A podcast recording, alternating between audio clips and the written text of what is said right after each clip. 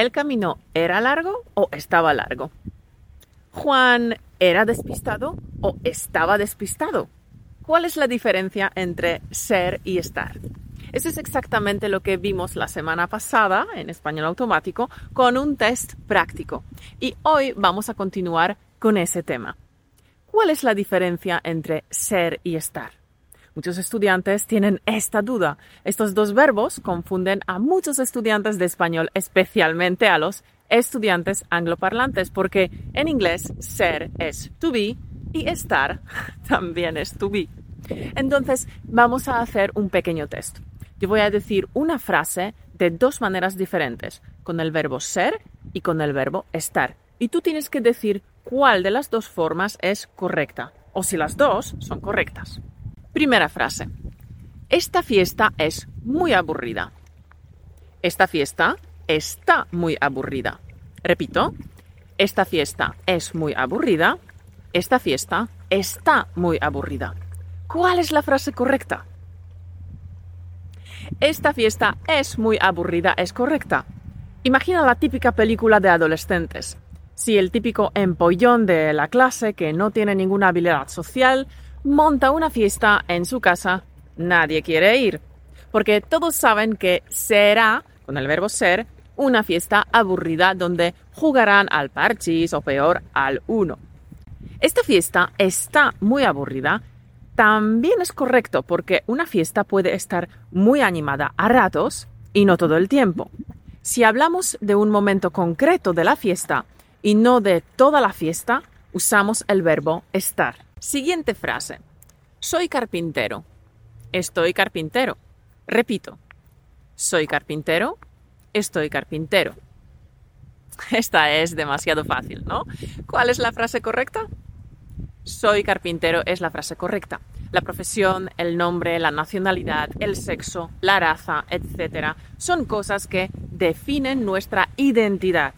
Y para ello usamos el verbo ser soy carpintero, soy Pepito, soy alemán, soy varón, soy deportista, soy vago, soy alto, etc. Siguiente frase. ¿Es de noche? Está de noche. Repito. ¿Es de noche? Está de noche. ¿Cuál es la frase correcta? La frase correcta es es de noche. Usamos el verbo ser para hablar sobre la hora del día y las fechas. Son las 12, es temprano, es muy tarde, es de día, ¿qué hora es? Hoy es martes, mañana es fiesta, etc.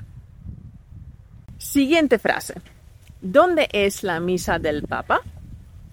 ¿Dónde está la misa del Papa? Repito. ¿Dónde es la misa del Papa? ¿Dónde está la misa del Papa? ¿Cuál es la frase correcta? La frase correcta es ¿Dónde es la misa del Papa. Para los eventos utilizamos el verbo ser. ¿Dónde es la misa del Papa? La misa del Papa es en la Basílica de San Pedro. Siguiente frase. ¿Dónde es la Basílica de San Pedro? ¿Dónde está la Basílica de San Pedro? Repito. ¿Dónde es la Basílica de San Pedro?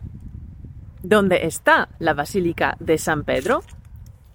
¿Cuál es la frase correcta? La frase correcta es ¿dónde está la Basílica de San Pedro? Ahora estamos hablando de un lugar, no es un evento, sino un lugar. ¿Dónde está la Basílica de San Pedro? La Basílica de San Pedro está en Roma. Muy bien. Vamos con un rápido test de cinco preguntas. Yo voy a decir una frase en presente usando el verbo ser o el verbo estar. Y tú tienes que decir si la frase es correcta o incorrecta. Vamos allá. 1. La alfombra es sucia. La alfombra es sucia. Incorrecta. La frase correcta es la alfombra está sucia. 2. El príncipe está muerto. El príncipe está muerto. Correcta. El príncipe está muerto. 3. La ferretería es abierta. La ferretería es abierta. Incorrecta. La frase correcta es la ferretería está abierta. 4. Ese vestido está feo.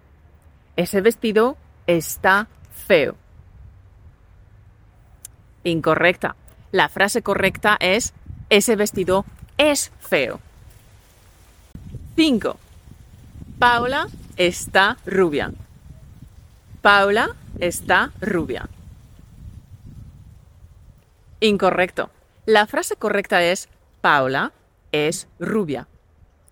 Y si eres miembro de la Academia de Español Automático, como tarea del día tienes 10 frases más en dos tiempos verbales, en pasado y en el futuro. Si te gustan las actividades como esta, tal vez te guste la Academia de Español Automático. Allí tienes una actividad nueva como esta cada día.